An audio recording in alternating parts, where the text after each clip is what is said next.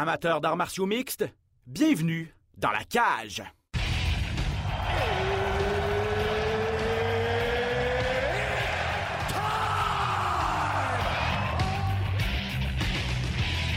Introducing first. Benoît Baudouin, RDS Info à Las Vegas. And now introducing his opponent. C'est terminé! Victoire de Patrick Côté! Merci beaucoup tout le monde au Québec.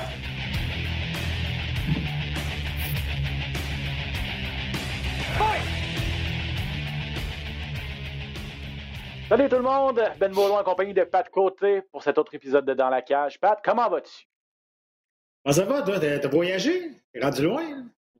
Rendu au Brésil, rendu au Brésil, Rendu au en hommage à Charles Oliveira, le champion, le nouveau Yes. champion des poids légers. Euh, J'ai pris un vol sur un coup de tête. J'ai dit trop, été- trop été Cool. impressionné par sa performance de samedi. Courageux d'aller au Brésil, c'est en 7, on va te le dire. Ouais, ouais, c'est un, un fait, c'est un fait. Ah, la magie, la magie de la technique là, nous fait voyager. On a hâte de pouvoir voyager, par contre.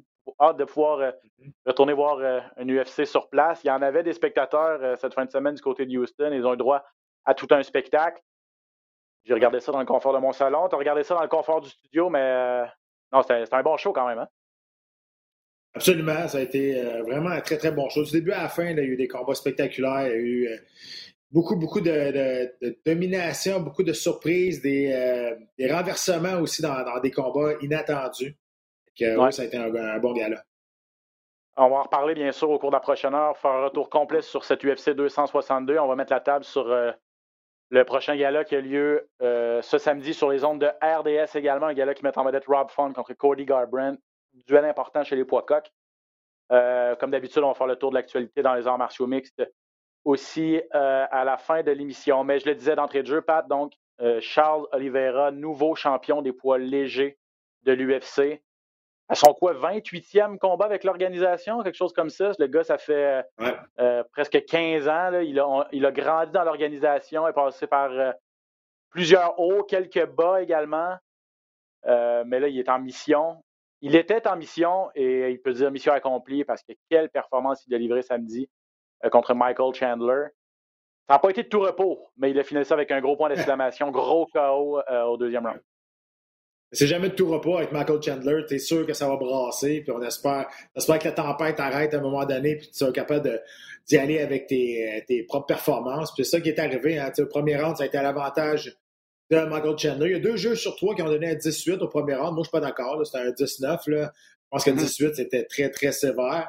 Euh, c'est vrai que Oliveira s'est fait ébranler, mais il a essayé quelques soumissions aussi, il a pris le dos.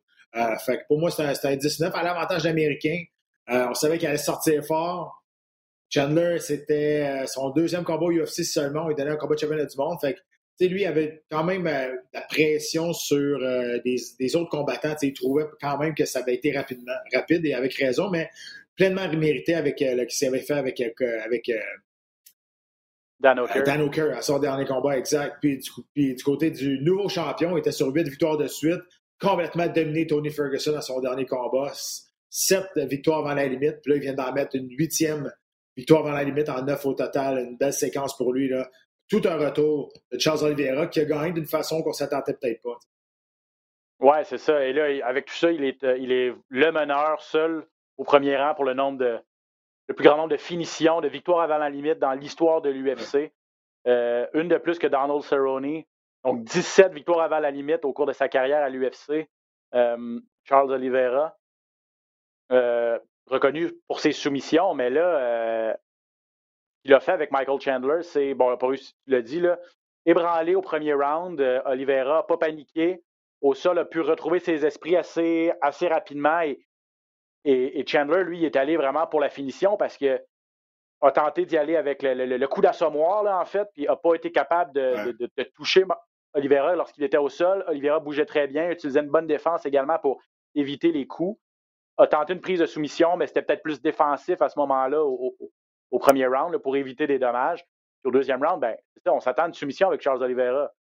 Mais il est Ouais. allé avec une combinaison incroyable et il, il a réussi à coucher Michael Chandler. C'est ça qui est, qui est surprenant, en fait.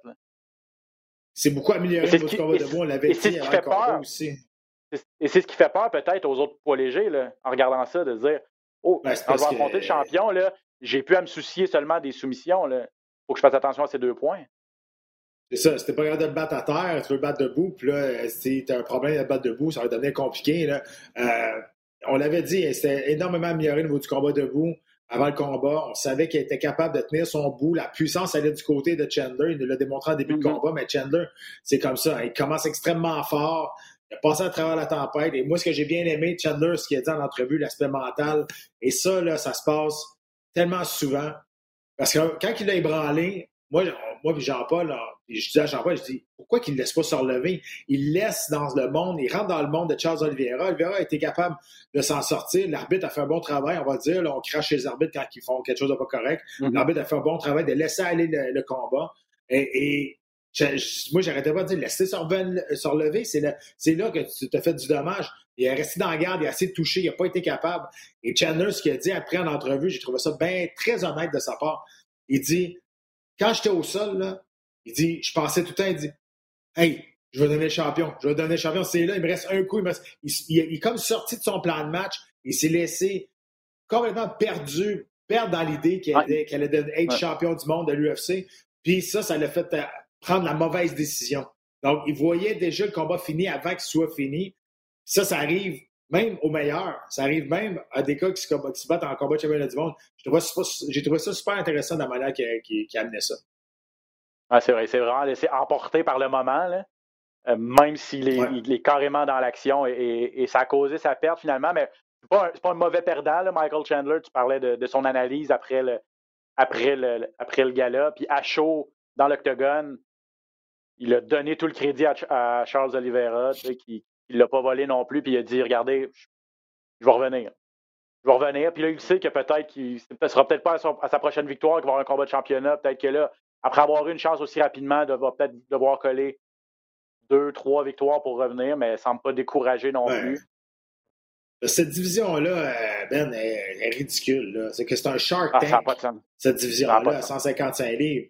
Tu sais, on a Poirier, McGregor, là, on va parler de Darius, de Ferguson qui est encore là, de Justin Gagey, de Rafael de qui est en train de se, de, de se guérir aussi. Là, là-dedans, t'as, Ouais. t'as- t'as des Dan O'Kerr qui n'est pas fini non plus. C'est, c'est ridicule la profondeur de cette division-là. Puis puis il y a des bons combats à faire et il y a des bons combats pour les deux pour les, les deux finalistes là, de cette fin de semaine. Bon, juste vous dire que, évidemment, 75 000 a été remis à, à Charles Oliveira comme bonus de performance. Peut-être un mot là-dessus. Là, pourquoi 75 000 si vous avez suivi euh, les jours précédents le, le, le gala? C'est Tony Ferguson, en conférence de presse, qui a dit pourquoi pas, pourquoi pas ajouter un, ajouter un petit incitatif là, aux combattants. Pourquoi... Et ça, je pense que ça va être juste une seule fois. Là. C'est. En tout cas, je pense Ouais, pas ben, qu'on c'est fasse ça cette toutes les affaire qui est semaines, là, arrivée, 75 000. là, mais... L'affaire qui est arrivée, c'est que la, une, des- une des dernières fois qu'ils sont allés au Texas, il y avait Travis Brown. Travis Brown a dit euh, au, au Texas, tout est plus gros. Et là, ben, finalement, euh, Mm. il avait dit pourquoi on ne ferait pas ça avec, avec les bonnies par- aussi? Là, finalement, Dana White avait parti à rire et il n'avait pas augmenté le boni de, de- les bonnies de performance. Et là, Tony revient. Tony revient et en conférence de presse, Tony a tiré sur tout le monde. hein. Tony était Ah, en feu. là. bon. Euh, puis, tu sais, il a traité Michael Chandler de chouchou de l'UFC pour avoir un combat de championnat du monde. Tu as eu le traitement de, de Dana White. Dana White est parti à rire. Mais, en même temps, tout le monde a fait Ah, OK, mais il dit ce qu'on veut dire, dans le fond. Il dit peut-être ce que nous autres, on, on aimerait dire, mais qu'on peut pas. Donc, euh, ça, c'était vraiment cool. Puis, il a dit, il dit, regarde, il dit, euh, on est au Texas. T'arrêtes pas de dire que tout est plus gros ben, au Texas. Peut-être que le- le- les bonnies de performance, ça devrait être plus gros. Puis il l'a monté. Lui, dans sa tête, probablement, tu sais, puis avec raison, il y a beaucoup de bonnies de performance à sa fiche. Il s'enlignait vers un autre bonnie de performance, mais c'est pas arrivé. Mais euh, c'est à cause de Tony. Mais merci, Tony, d'avoir d'avoir augmenté ça de 25 000. Tony qui a dit, euh, ouais, il a dit de Michael Chandler, You've got the Dana White privilege. Le privilège blanc, Ouais. mais le Dana, le Dana White privilege, ça, ça c'est ça qui a fait pouffer de rire Dana White. Moi aussi, quand j'ai écouté ça, j'ai une très bonne ligne de la part de Tony Ferguson. Malheureusement pour lui, on va en reparler dans quelques instants. Ça n'a pas été, euh, ça a pas été comme il a voulu, mais bon. Euh, donc, Oliveira, question rapide comme ça, Pat. Est-ce que tu es surpris de, qu'Oliveira ait gagné ce titre-là? Non, moi, j'avais choisi lui pour gagner. Je savais que Chandler allait, allait sortir fort. Euh, puis, écoute, euh, je trouve que ça, Oliveira, quand on, connaît son histoire, il, il mérite peut-être pas plus que les autres, mais il mérite d'être champion. je veux dire, ça fait longtemps qu'il roule sa bosse. Là, il est à 155, il avait commencé à 145. Ça, a été freiné un peu à cause de ses coupes de poids qui, a manqué aussi la pesée. Il s'est mis un peu l'organisation à dos. Euh, il a perdu des gros combats à 145 contre Cobb Swanson aussi. Ça, ça, l'a fait ralentir. Là, à 155, écoute, ça allait super bien. Il, se draine un petit peu moins pour la, coupe. Puis euh, non, je pensais vraiment que je pensais qu'il allait gagner. J'avais mentionné peut-être pas par cause pendant, euh, mais je, mm-hmm. j'avais dit, je dis, Kim, n'est pas juste un, combattant debout. Lui, c'est un finisher, puis même debout. Il a des très, très bonnes mains maintenant. Puis, euh, écoute, il va être compliqué à, combattre là, présentement parce que là, on l'a vu qu'il est capable de prendre un coup aussi. Là, on l'a vu qu'il est capable de mm. résister à des, à des charges, ce qu'on n'était pas sûr avant. Fait que, non, euh, je pense qu'il a fait un gros statement. Et pourquoi je dis qu'il mérite plus, peut-être plus qu'un autre ou il mérite beaucoup. C'est son histoire, lui, là, à l'âge de 7 ans, lui, on lui avait dit qu'il n'allait pas être capable de marcher plus capable de marcher, plus capable de faire du sport. Il y a eu, euh, il y a eu de l'arthrite au niveau des os. Il y avait un souffle au cœur aussi. Et euh, je veux dire, il a été hospitalisé pendant deux ans de temps quand il était jeune. Puis il s'est pas arrêté à ça. Il vient d'une communauté ultra, ultra pauvre dans les favelas. Il s'en est sorti de là aussi. C'est pour ça qu'il a dit, quand il a pris la ceinture, il dit Brésil, c'est pour vous autres, mais les favelas, et on est capable de gagner des choses nous autres aussi. Fait que ce gars, il a un parcours de vie assez inspirant quand tu vois par où ce qu'il a, a passé. Puis je trouve que c'est une belle histoire qu'il soit champion aujourd'hui un combattant qui gagne à être connu, puis surtout que c'est un des combattants qui. Euh, ben là, puis là, il gagne à être connu. Là, il, là, il l'est, là, ou il va l'être encore plus maintenant qu'il est champion. Puis ça a toujours été un des combattants que j'ai trouvé le plus excitant dans l'octogone. Gagne ou perd, il donnait toujours un bon spectacle. Il essayait toujours des affaires ultra créatives. Oui. Puis moi, je le connais euh, quand même personnellement. Je l'ai croisé à plusieurs reprises. C'est tellement, il est tellement gentil. Il est vraiment, vraiment gentil. Fait qu'encore, en plus de ça, je trouve que c'est le fun qu'il ait gagné à cause de ça aussi. Ah, quand tu connais la personne personnellement, c'est sûr que ça fait une différence aussi. Euh, bon, la suite pour euh, les deux gars, peut-être rapidement, Oliveira, je pense que tout le monde s'entend pour dire que c'est le gagnant de Poirier-McGregor. Euh, ben, mais, ça dépend c'est qui qui gagne. ouais, c'est ça. Si c'est, McGregor, si c'est Poirier, OK, pas de problème, mais si c'est McGregor, est-ce que McGregor passe devant Justin Gagey? Justin Gagey, à un moment donné, il oh, ben oui, ben non. mérite sa Moi, c'était plus le contraire. Le plus le contraire quand je voyais ça. Moi, si c'est McGregor qui gagne, c'est sûr que McGregor passe devant tout le monde. Ça, c'est sûr. Ah, on le sait déjà. McGregor ne va pas avoir un autre combat avant. il va se voir, il s'en va dans le combat de championnat du monde. Si c'est Poirier qui gagne, euh, écoute, il y, a, Justin Gagey qui est en arrière puis qui doit, tu sais, il est là, hey, allô, allô, tu sais, pourquoi il n'y a personne qui, qui me parle, moi? Fait que, tu sais, logiquement, ça serait supposé être Justin Gagey qui, qui a le combat. Là, ça va se battre le 10 juillet quand même, Poirier puis, euh, Poirier puis euh, McGregor. Là, après ça, il va y avoir une pause. S'il y en a un des deux qui, tu sais, ils vont sortir magané de là, on ne sait pas. ça. Moi, je pense que ça s'enligne peut-être vers euh, Justin Gagey plus que le gagnant de cela. Le gagnant de ce combat-là va se mettre après pour être un aspirant. Moi, c'est le même que je vois ça. Mais écoute, on n'est pas à une surprise. Non, non, c'est sûr. puis, pour, puis pour Michael Chandler, est-ce que on entend les noms comme Rafael de Sanjas, c'est sûr. Euh, mm. Benil Dariush, là, on va en parler dans deux secondes, mais qui a gagné la plus grosse victoire de sa carrière aussi. Oui, mais encore, on pourrait faire un combat éliminatoire avec Justin Gagey. Ça, c'est vendeur. Michael Chandler contre Justin Gagey. Oh ah, take my money. Take my money. Je te le dis tout de suite. Donc, euh, je pense que je pense que ça aussi, ça serait une autre option à faire. Ah, je suis 100% d'accord, c'est vrai. Ou avec le perdant de Poirier, McGregor peut-être aussi. Mais là, effectivement, il y a peut-être un gap de 2-3 mois entre les deux qui fait qu'on n'est peut-être pas aligné au niveau du, du timing, comme on dit. Là, mais de toute façon, tu le disais tantôt, cette fameuse, cette fameuse fausse à requin, là, qui est la division des 155 livres. je veux dire, euh, tu regardes de 1 à 10, c'est des tueurs toute la gang, puis ça donne, ah, ça donne des bons combats de toute façon. Là, donc, euh, euh, parlons-en de Benel Darius, si vous ne le connaissiez pas, lui aussi s'est fait un nom peut-être euh, cette fin de semaine contre Tony Ferguson. Bon, Darius était classé 9e. Il se battait contre Tony Ferguson qui était sur une séquence de deux défaites, euh, qui était classé toujours, lui, dans le top 5. C'est Darius qui est allé d'une performance dominante contre un Tony Ferguson qui a vraiment perdu ses repères. Euh, donc, peut-être d'entrée de jeu comme ça, est-ce que c'est. je sais que c'est pas tout noir ou tout blanc, mais c'est Darius qui a été vraiment bon ou c'est. Il y a un peu aussi de Ferguson qui, qui est plus l'ombre de lui-même depuis, depuis quelques combats dans tout ça. Ben, les deux, là, euh, Ferguson, il est brisé. Il y a quelque chose qui ne marche pas, là. Il, il, il fonctionne plus. Ça. Puis, il y a une statistique bien cool qu'on a trouvée aussi, c'est que la, fiche des combattants qui ont affronté Justin Gage après est de 4 victoires et 15 défaites. Justin Gage brise le monde mentalement et physiquement. Mais euh, Ferguson, quand il s'est battu contre Justin Gage, il s'est fait dominer debout.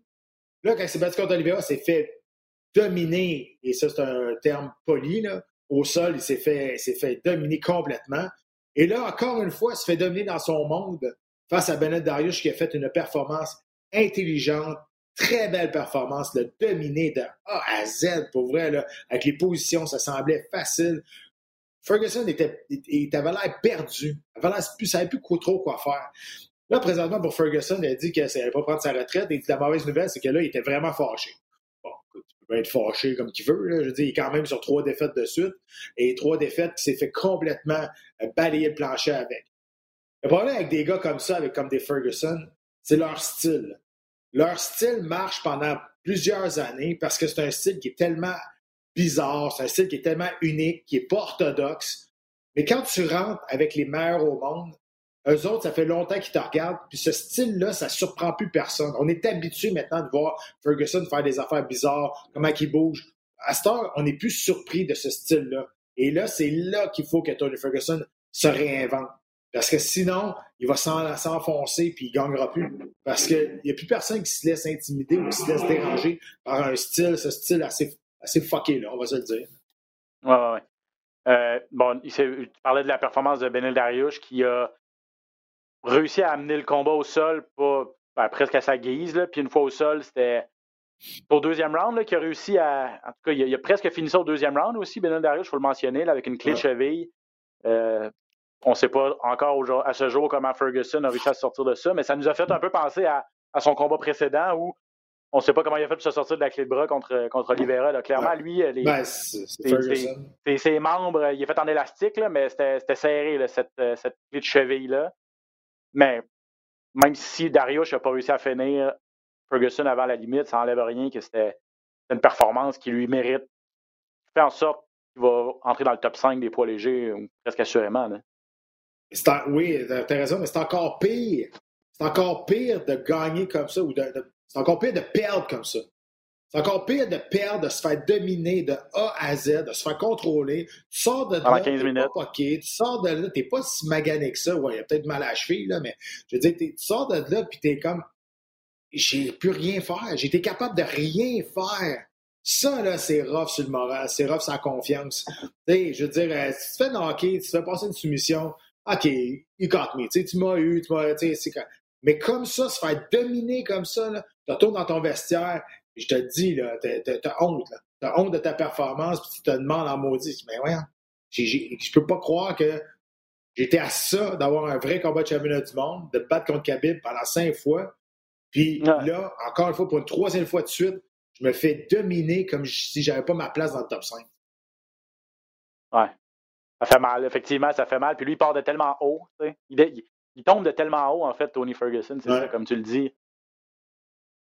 Il a été champion intérimaire, oui. Ce fameux combat contre Habib où les deux étaient à leur prime, étaient à leur, à leur summum. Ça, tout le monde aurait voulu le voir.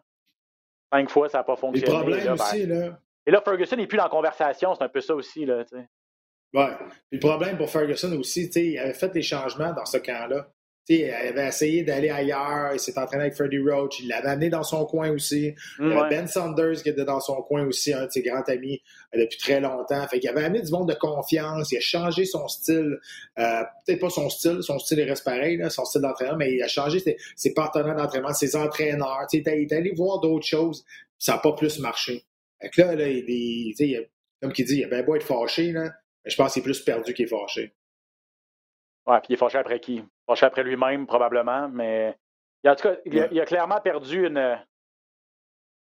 Il a perdu quelque chose. Je ne sais pas s'il est moins rapide qu'avant. Je ne sais pas si c'est juste, comme tu dis, que les autres le connaissent un peu mieux et tout ça, mais. Qu'est-ce qu'il a fait? Avant, c'était lui qui jouait avec ses adversaires. il a joué avec, avec Anthony Pettis. avant de le finir. C'était une clinique là, de Muay Thai. Il a joué avec euh, Cowboy Cerrone pendant un round avant que Cowboy, ou deux rounds avant, avant que Cowboy fasse une erreur, mais c'était fini là, ce combat-là déjà, même si Cowboy aurait pu continuer. Justin il pas soufflé dans le nez. Là. C'est Justin ça, ça, revient à ça. ça revient à... la, la, curse.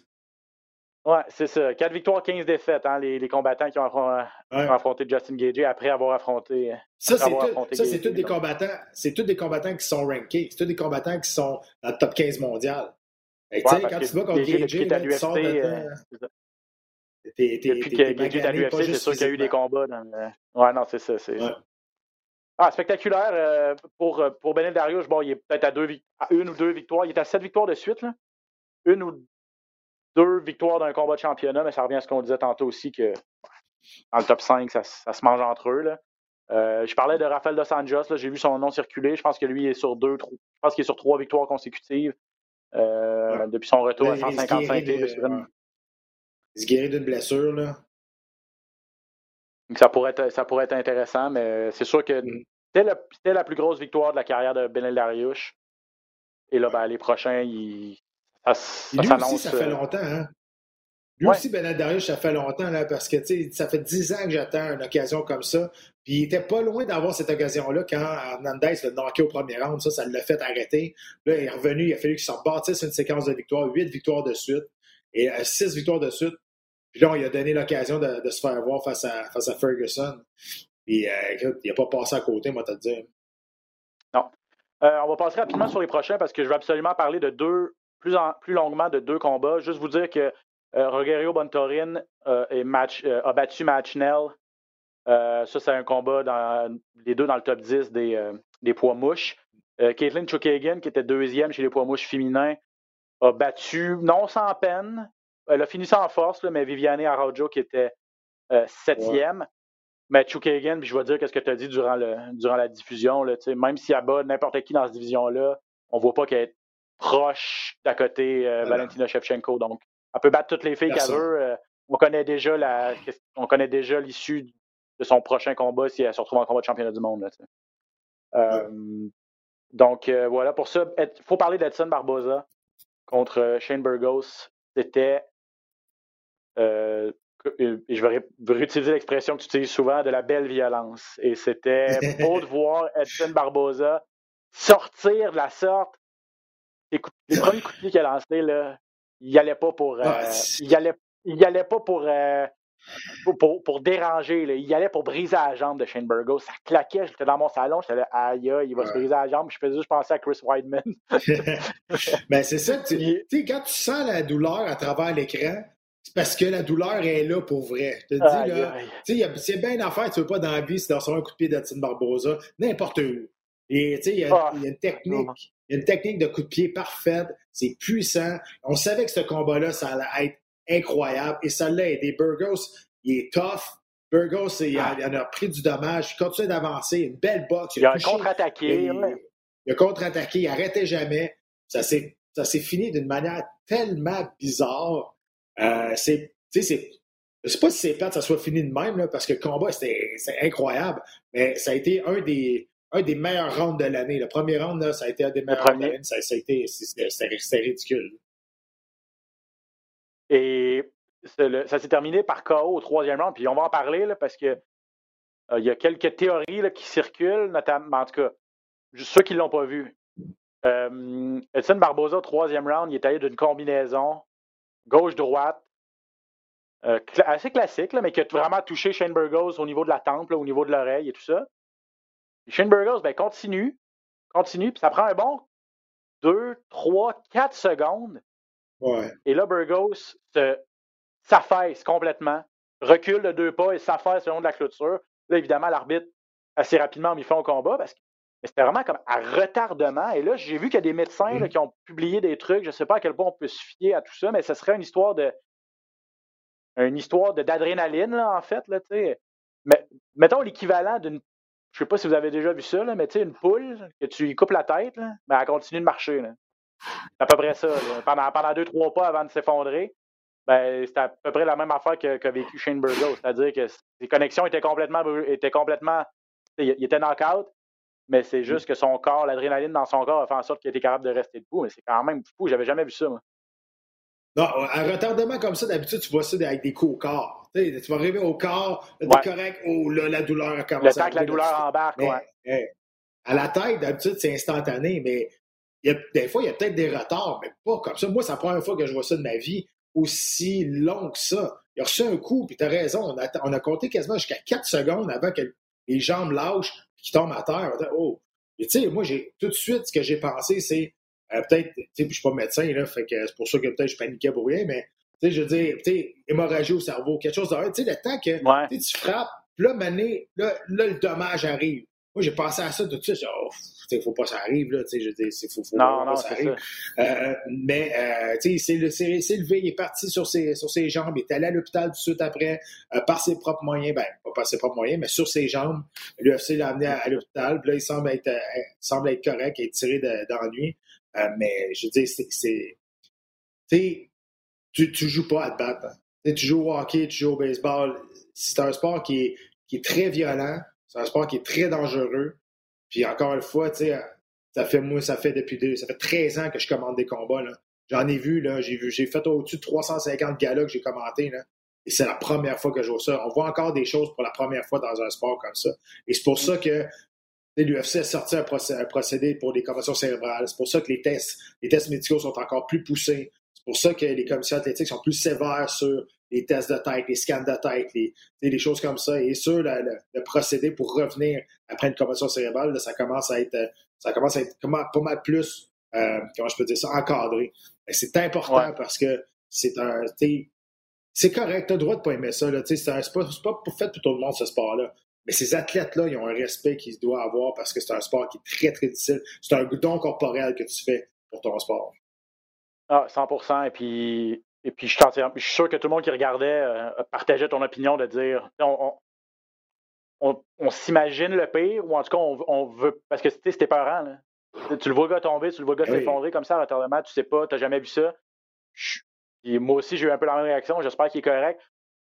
Heureusement, il s'est levé quand même assez rapidement, puis tout de suite après, il était debout, puis tu sais, il y avait des accolades avec Edson Barboza, puis le respect entre les deux gars était, était vraiment. euh, tu, tu le voyais là, à travers l'écran, tout ça, mais effectivement, tout le monde est content que Shane Burgos s'en soit tiré relativement indemne.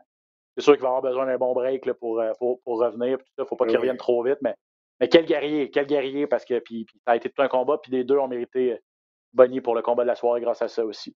On va finir notre.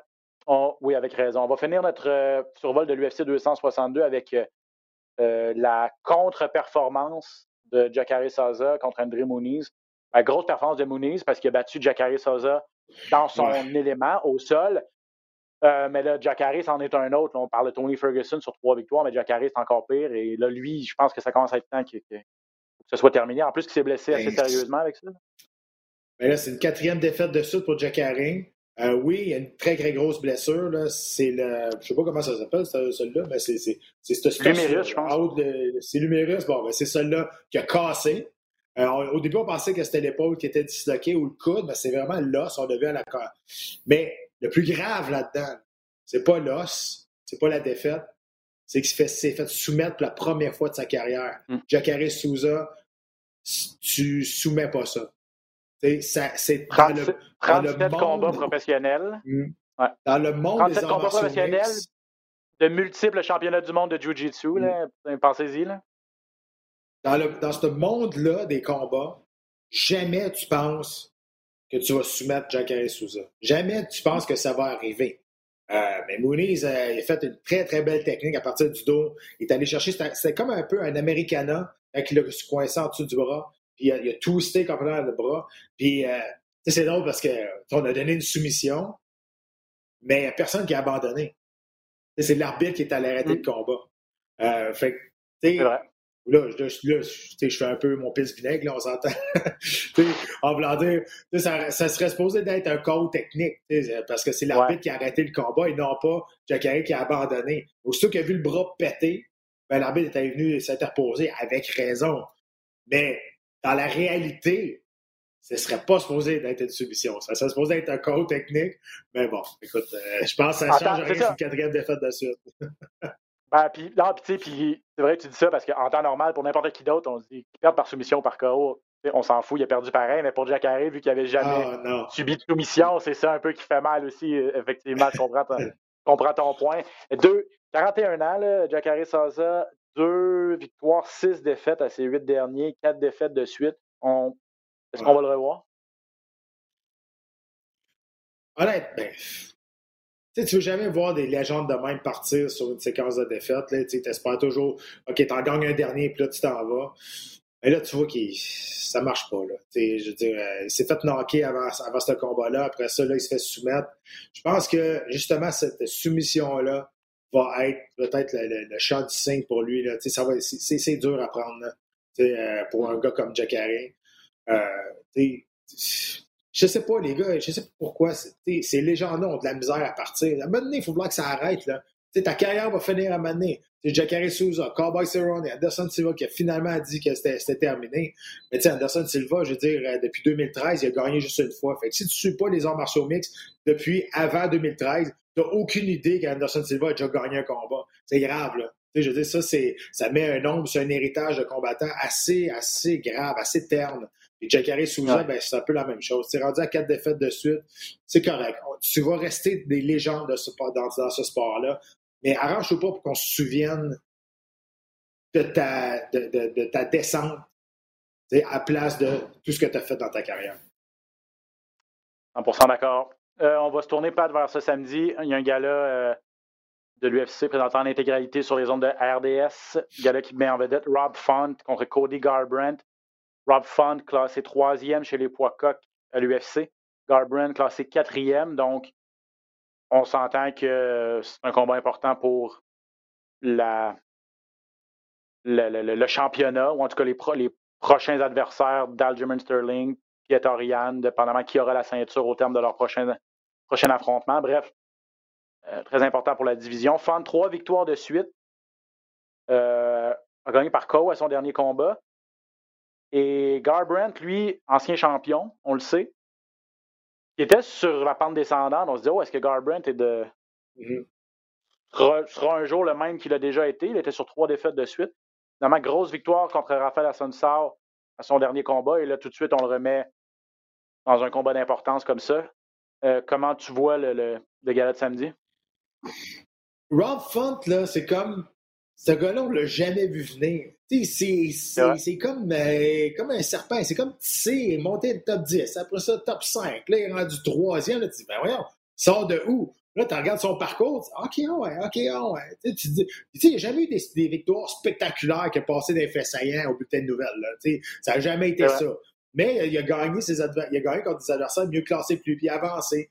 Tu sais, à un moment donné, tu, regardes le classement, tu dis, alors, c'est qui ça? Rob Fun est rendu au troisième. Ben oui, il est rendu là. Puis il mérite, il a fait, il a fait des, belles performances.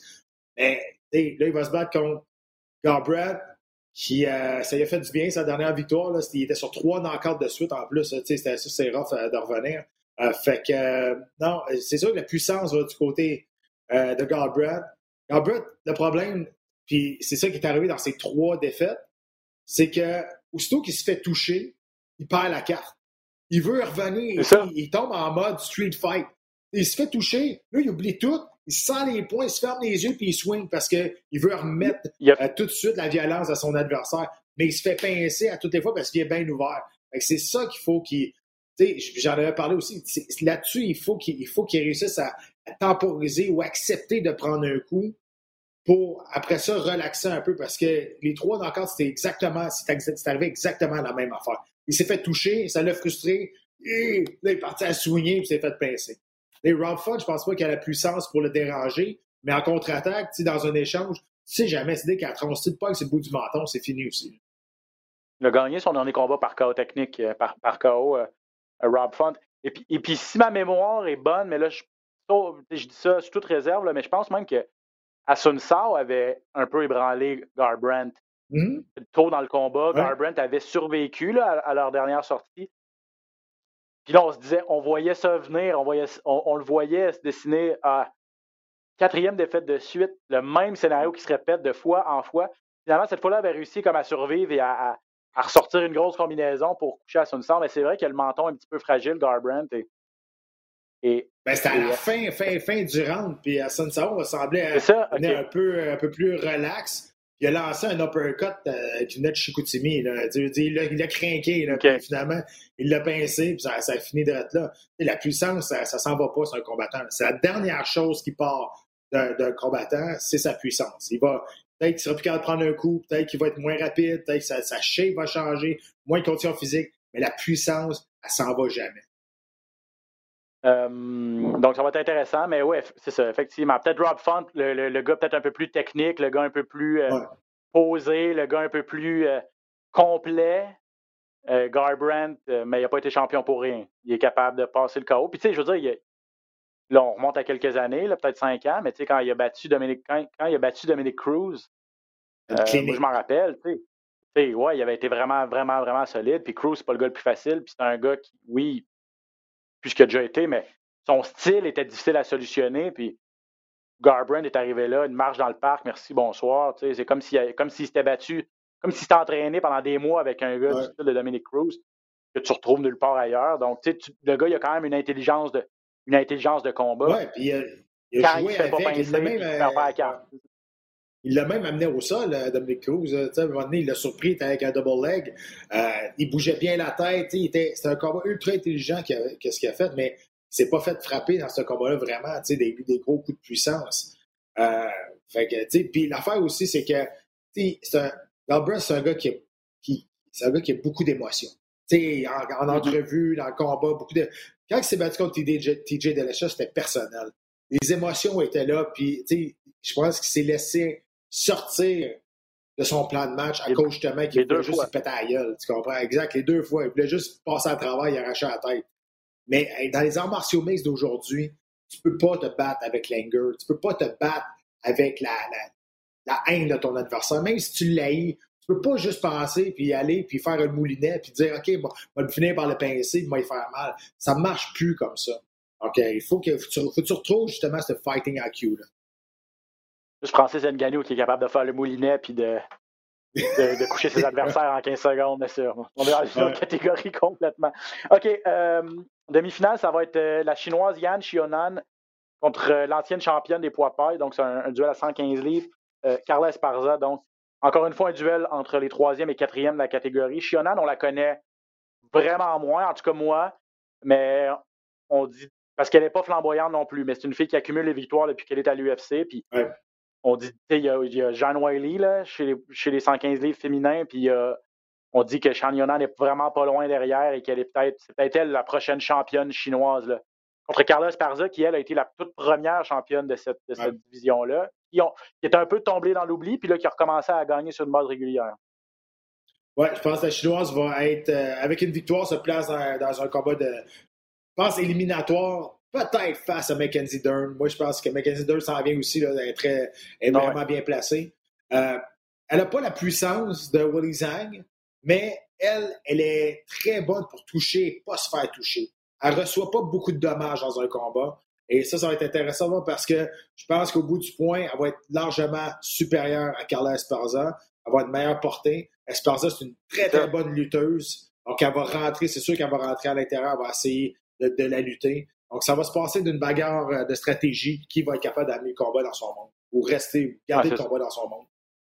Oui, c'est ça, c'est un choc de style, là, vraiment, parce que Carla Esparza est une petite combattante contre Shionan qui est, qui est plus grande, comme tu le disais. Donc, ça va être de rentrer à l'intérieur, de tenter de lutter contre la cage, d'amener au sol pour Esparza et du côté de Shionan, ben, c'est de garder ça à distance puis de travailler son jab, j'imagine, et tout ça. Donc, juste pour vous donner une idée, là, euh, victoires de suite pour la chinoise et Esparza, c'est quatre victoires de suite quand même. Donc, les deux n'ont pas volé leur place dans les classements, mais euh, c'est ça. Puis ça va être important pour, pour la suite des choses. Je parle de Mackenzie Dern. Bon, il y a euh, Rose Namajunas qui est la championne maintenant. Qu'est-ce qu'on va faire avec elle? Est-ce que, est que, ça va être une, re, une revanche contre, contre Zhang Weili? Est-ce que ça va être. Il y en a une autre hein, qui revient. Hmm. Ouais. Tatiana Suarez. Il y en a une autre ouais. qui revient, hein? Tatiana Suarez. Elle, là, tout le monde a oublié parce qu'elle fait longtemps qu'elle ne s'est pas battue. Elle a des grosses blessures. Mais elle est invaincue, cette fille-là. Elle est dangereuse, là, pour vrai. Puis, tu sais, c'était une grande combattante. Elle était, elle était bonne au corps à corps. Tu sais, elle était, elle était- elle était solide. Très bonne au niveau du jiu-jitsu aussi, hein, avec les soumissions. Moi, j'ai vraiment hâte de voir Tatiana Suarez revenir parce que elle, là, avec, ils vont la placer dans un combat quand même assez d'importance puis la remettre dans le mix tout de suite. là. Elle était déjà dans, elle Ouais. était, je pense, sixième, je pense, euh, quand, euh, quand elle est partie. Ça fait un méchant bout qu'on l'a pas vu. Mais c'est dommage. les blessures, c'est exact. Les blessures, c'est ça. C'est les risques du métier. Mais euh, elle, elle pourra revenir dans le mix assez rapide. J'ai vu qu'elle a donné une entrevue cette semaine et elle a, par- elle a évoqué l'idée de revenir à 125 livres, par contre. Et là, je- si tu veux mon avis, je me demande pourquoi elle ferait ça. là, parce qu'elle dit j'ai jamais. J'ai. J'ai jamais été. J'ai eu- jamais eu de la misère à faire le poids à 115 livres. Euh, elle avait beaucoup de succès à 115 livres aussi. Peut-être qu'elle voit, peut-être que le, le- le chemin est peut-être plus rapide pour elle à 125 livres, étant donné qu'il y a Valentina et les autres. Alors qu'à 115 livres, ben, on vient de nommer toutes ces filles-là qui méritent peut-être d'avoir un combat de championnat Ouais, plus rapidement. C'est peut-être la- suis la- la- l'option qu'elle euh, mais- Je suis obligé d'y donner raison. Euh, à 125, C'est ça va être beaucoup plus rapide. Tu sais, son évolution, le, le- le calibre des filles à 125, c'est pas, c'est, pas comme à, à- à 115. Tu sais, les filles à 115 euh, sont beaucoup plus supérieures, sont, sont meilleures au niveau du talent. C'est Ben, pas, ou sont, pas sont fou, plus dans le même paquet pas- aussi. Là. Ouais, Ils sont, aussi, c'est qu'ils sont plus dans le même euh, paquet. N'importe, les, les filles du top 5 peuvent se battre une, euh, l'une et l'autre, là, tu sais, alors que ben, la catégorie supérieure, c'est une fille. Parce et que tout tu sais, le la championne, la championne est accessible, tu sais, comparativement à Mhm. 125 à 135, qui est comme, c'est comme mais tu te bats pour être deuxième dans cette cat- catégorie-là. C'est ça, oui, effectivement, tout à fait. Euh, rapidement, Felicia Spencer, la Canadienne, qui va se battre à- contre Norma Dumont euh, chez les poids plumes féminins. Ça vous intéresse? Ben, c'est pas- inintéressant, là, c'est pas ça que je veux dire, mais l'intérêt peut-être de ce combat-là, c'est de. Bon, non seulement c'est une Canadienne, mais une fille qui vient de Montréal, là, qui a grandi à Montréal aussi, euh, qui habite maintenant aux États-Unis, mais quand même. Et euh, aussi, c'est peut-être les un des derniers combats à 145 livres qu'on va voir à l'UFC. Donc, c'est peut-être pour ça aussi qu'il Ben, ben oui, faut les enregistrer. Ah non, ça, là, ils sont, sont dans le sablier là, de, de la fin de cette division-là, c'est sûr. Ouais. Écoute, normalement, tu sais, je regarde sur papier puis je connais les deux combattantes. Là. Sérieusement, là, je pense pas qu'il y ait une marche dans le parc dans l'UFC, mais ça, ça serait supposé d'en être une pour Felicia Spencer. Ça serait supposé Ouais. être un combat facile. Honnêtement, ils sont pas du même calibre, mais pas du tout. Donc, j'ai bien hâte de voir euh, comment ça va aller, là, mais moi, je prends la, la- je, je prends Felicia Spencer gagnante par soumission euh, Ouais. assez rapide. Ouais, j'aurais tendance à être d'accord avec toi sur, euh, sur celle-là. Euh, puis un combat, moi, qui, qui m'intéresse particulièrement, et je trouve qu'on le met loin sur la carte. là. Je regardais, le, le- je regardais la, la- la carte. Je pense que ça va être le premier combat de la carte, de la carte principale, mais c'est Jack Hermanson contre Edmund Shabazian. Jack Hermanson, il y a quoi? Il y a un an et demi, deux ans, il était à un combat d'avoir un- un- un- une chance au titre à, à 185 livres. Edmund Shabazian aussi, c'était la huitième merveille du monde. Il était invaincu jusqu'à temps Ouais. qu'il fasse, euh, fasse passer le KO par, euh, par Derek Brunson. Euh, les deux gars sont dans le top 10 aussi, donc, ça- mais ça, donc ça aussi, ça demeure important pour la, pour, pour la carrière des deux gars. Là. Ouais, puis Chabazian, le train a déraillé parce que, on- comme tu le dis, on le voyait comme la huitième merveille du monde, puis c'est vrai qu'il est très, très bon. Mais Bronson, tu sais, quand tu te bats contre des combattants, tu sais, Bronson sera jamais champion du monde. Mais il va toujours passer proche. Il va toujours être là. Puis il y a tellement d'expérience contre des athlètes qui, étaient, qui, étaient très, très haut classés dans, sa carrière. D'ailleurs, à Chabazian, ça l'a pas impressionné, lui, le train sais, puis euh, il a donné une bonne performance. Là, j'ai hâte de voir, c'est sa première défaite en carrière chez Basin, comment il va revenir après ça face à Jack Emerson, qui va être, comme à l'habitude, ultra agressif. Un gars qui est pas un combat debout très propre, mais il reste qu'au niveau des soumissions super dangereux. Euh, fait que, tu sais, je pense que ça, ça pourrait être un, un combat de la soirée. Là. Pour moi, ça pourrait être un excellent combat. Jack Hermanson, c'est ça, je le disais, qui était, qui était sur une belle séquence, qui on, le voyait, on le voyait affronter Israël Adesanya euh, Mhm. Dans un avenir rapproché. Finalement, euh, contre-performance contre euh, Jared Cannonier, contre Marvin Vettori, a perdu deux combats là. Euh, c'est ce, qui, c'est ce qui a un peu propulsé Vettori, là, si je me rappelle bien. Ouais. Il va se battre, lui, en combat de championnat dans deux semaines là, contre, justement, Israël Adesanya. Mais Jack Hermanson, un combattant que j'aime beaucoup, moi. C'est un gars qui, qui est au sol et ultra créatif. puis C'est un gars qui est agressif aussi, puis il va pas pour Il va pas pour la décision, il va pas. Ouais, all in. Il va, il va pas à 50 il va, il va à 100% puis il veut s'imposer, puis Ouais. il, il connaît ses forces. Euh, donc, il donne toujours des bonnes performances. là, le- il, vient de, un- il vient de Finlande, non, de Non. Suède et de Norvège? Suédo-norvégien, Norvégien, on va dire ça comme ça. Ouais, c'est ça. Euh, bref, euh, si vous voulez regarder ça, c'est tout, tout ce gars-là est en intégralité sur la carte, euh, sur les ondes de RDS euh, cette fin de semaine. Ce samedi, il nous reste un petit cinq minutes, Pat, euh, pour parler de peut-être la nouvelle qui a le plus retenu notre attention euh, dans les arts martiaux mixtes, dans les sports de combat, disons ça comme ça, cette semaine. Euh, et ça touche Georges Saint-Pierre. Vous avez peut-être vu ça passer. Là. Il y aurait eu des discussions pour Georges Saint-Pierre afin d'affronter dans un combat de boxe Oscar de la Hoya. Et c'est Dana White, le président de l'UFC, qui aurait refusé, qui aurait mis mettrait des bâtons dans les roues de Georges Saint-Pierre. Parce qu'il faut dire que Georges ben, est encore sous contrat avec l'UFC. Donc, c'est dans les droits de l'organisation de, de refuser à, à ses athlètes d'aller se battre sous d'autres euh, bannières. hein. Bon, là, il y a plein de choses qu'on va mettre au clair euh, présentement pour que le monde comprenne pourquoi que c'est si compliqué, pourquoi que Georges n'est pas libre de prendre ses propres décisions. Euh, de un, Dana White et Oscar De La Hoya, ils se détestent. Euh, donc, Dana White ne veut pas faire faire de l'argent à Oscar De La Hoya. Ça, c'est une des raisons. Deuxième raison, c'est Trailer. Trailer, c'est comme la compagnie de promotion qui veut faire ce combat-là. Euh, Dana White n'a aucun respect pour les gens de Trailer, aucun respect pour les, les shows qu'ils font. Donc, C'est ceux qui mettent, c'est ceux qui mettent en, c'est ceux qui créent des combats avec les frères Paul, là. Jake et Logan Paul, Exact. les YouTubers qui sont maintenant boxeurs, se battent pour Trailer. Et c'est des combats quand même qui. Les gens achètent ça. Là. Il y a un intérêt Ouais. vraiment pour ça. Mais Dana White, Et- on a parlé lui en pas. là. On, y en- on y en a parlé Non. cette semaine, puis il a envoyé chier le journaliste qui a posé la question. Euh, ouais, c'est ça, exact. Puis, euh, c'était supposé être un combat de 8 rounds de 2 minutes. Euh, moi, moi, ça fait longtemps que je le sais, puis euh, toi aussi, ça fait longtemps que tu le sais, je te l'avais dit, mais on n'avait Ouais. pas le droit d'en parler, que ce combat-là était supposé s'en venir. J'en ai parlé à Georges. Georges, lui, il est sûr et certain qu'il qu'il passait à travers. Puis honnêtement, présentement, je pense que oui. Je pense pas quand que Dallaya était dans son prime, euh, ça aurait été, dif- ça aurait été différent. Mais là, Dallaya, il, il est plus là. Je dire, il, il est plus vieux, il est pété. On sait tous ses, ses démêlés avec des la problèmes de consommation. ouais. Exact. Et là, la raison pourquoi Dana White s'interpose là-dedans et qui interdit Georges de ne pas se battre, c'est que quand tu prends ta retraite avec l'UFC, euh, si tu es encore sous contrat avec eux, ils ont les droits sur toi pendant cinq ans après ta retraite. Et là, si tu fais le compte vite, hein, Georges a pris sa retraite 2017, peut-être 2018, là, ça dépend où ce qu'on dit qu'il a vraiment annoncé sa retraite. Il l'a-tu vraiment annoncé? On ne sait plus non plus, là, mais si on prend, mettons, 2017, là, donc ça nous met à 2022, il va être finalement libre des, euh, des- de, de son contrat de, de l'UFC. C'est pour ça que présentement, Dana White a un droit de veto là-dessus, il a un droit de dire non, moi je laisse pas ça, ce combat-là euh, faire pour toutes les raisons que je vous ai données. Pas juste à cause du contrat de George, mais à cause que c'est dans ce d'Alaya, à cause des trailers. Tout ça ensemble, ça, ça, ça marche pas avec Dana White. Peut-être que si ça avait été, c'est ça, quelqu'un d'autre qu'Oscar de la Hoya, il y aurait peut-être et quelqu'un d'autre et une autre organisation que Trailer, peut-être qu'il y aurait plus de Ouais. chance. Euh, par exemple, Puis, tu sais, si on j'ai- parlait. lu, euh, j'ai lu les, les- quand la nouvelle est sortie, l'opinion des gens est très partagée. hein. Euh, je pensais que tout le monde allait dire, ben ouais, mais l'opinion des gens sur ce genre de combat-là, en tout cas sur les, sur les forums francophones que j'ai lus, c'est assez partagé. Hein, parce qu'il y a du monde qui ne veut pas le voir ça, pas en tout. Il y a du monde qui ne comprennent pas pourquoi Georges allait faire ça. Il y a du monde qui sont, sont bien emballés.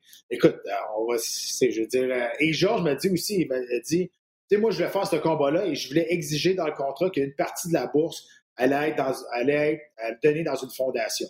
Euh, donc, de Mm. notre choix, une fondation euh, qu'il fallait que ça soit dit d'avance. Donc, ça, c'est, ça, c'est super. Mais, je veux dire, on s'entend, ce combat-là, on met ces deux-là, puis on fait une, une campagne de promotion comme, comme les, les bonnes personnes sont capables de faire. Je veux dire, c'est, un, c'est un 50, 75 millions d'impoches à Georges. On s'entend, c'est, ça la réalité. Et c'est ça qui est plate un peu. Euh, ben, c'est peu un peu. C'est plate beaucoup. là. On s'entend, c'est beaucoup d'argent. C'est, Ah. très plate. Mais tu sais, au bout de la ligne, je dis pas que Georges a besoin d'argent, mais je dis juste que, tu sais, je veux dire. Il n'y a pas euh, grand monde qui peut cracher sur 75 millions. Là. ben non, mais c'est ça, tu sais, c'est juste c'est plate qu'on empêche un gars on empêche un gars de, de, faire de l'argent, beaucoup, beaucoup d'argent, pour peut-être des raisons personnelles qui sont les raisons de la Parce que, ouais, c'est ça. Puis, mais, mais Dana White, c'est un businessman aussi. C'est sûr que lui, il n'y a pas d'avantage à permettre à quelqu'un qui est sous contrat avec lui d'aller se remplir les poches et d'aller remplir les poches d'une autre organisation rivale, entre guillemets, même si ce n'est pas des concurrents directs. Euh, je pense pas qu'il le fait pour, pour empêcher Georges de faire des sous, mais il dit Regarde, tu veux, tu veux te battre, Georges, là? Pas toi avec l'UFC, on va trouver un, terrain d'entente. On va pas te battre avec le voisin. Euh, il y a ça. Il y a ça, puis il y, a le fait aussi que si, ça n'est pas arrivé souvent. En fait, c'est arrivé, à ma connaissance, une seule fois. Où, on parlait souvent de méga, de méga combats entre, entre, les champions de Bellator et les champions de l'UFC. Ça ne s'est jamais concrétisé. Entre les champions de Pride et les champions de l'UFC, ça ne s'est jamais concrétisé à part Pride qui a prêté ses combattants à l'UFC à l'époque. Je ne sais pas si Chuck mm-hmm. Liddell était là-dedans, entre autres, et tout ça, mais on parle il y a plusieurs années. Ça fait longtemps que les fans réclament on aimerait ça, des, cross-promotions en, bon français. Et, l'UFC a toujours été très protecteur envers sa propre marque, il n'a pas voulu s'embarquer là-dedans. La seule fois qu'ils sont embarqués là-dedans, c'était avec Mayweather Promotion. Mais tu sais, ils sont pas fous, ils ont des c'est des businessmen, c'est des comptables, ils font le, calcul, puis ils disent on va s'en mettre plein mm-hmm. poche, nous autres aussi, si on fait une copromotion. Faire une copromotion de trailer, euh, Dana White, c'est pas mal moins intéressant pour lui que faire une copromotion avec Mayweather Promotion puis avec Showtime. C'est sûr. Exact. Puis tu sais, aussi, il ne faut pas t'oublier ça. Hein? C'est qu'à date, à toutes les fois qu'on a fait des combats box face à un combattant d'arts martiaux mix, les gars des arts martiaux mix ont tous perdu.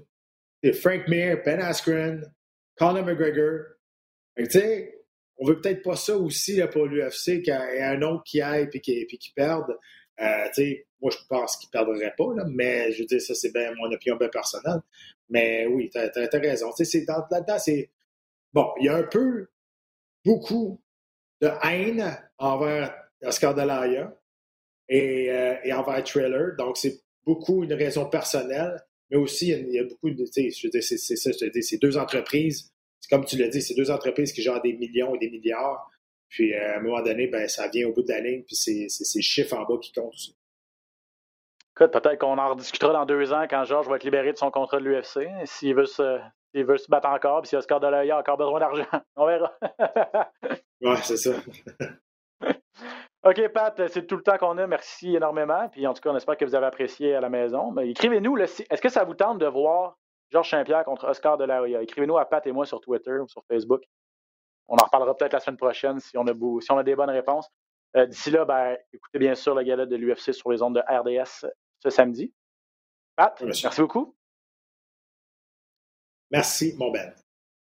À bientôt tout le monde pour un autre épisode de Dans la cage. Ciao.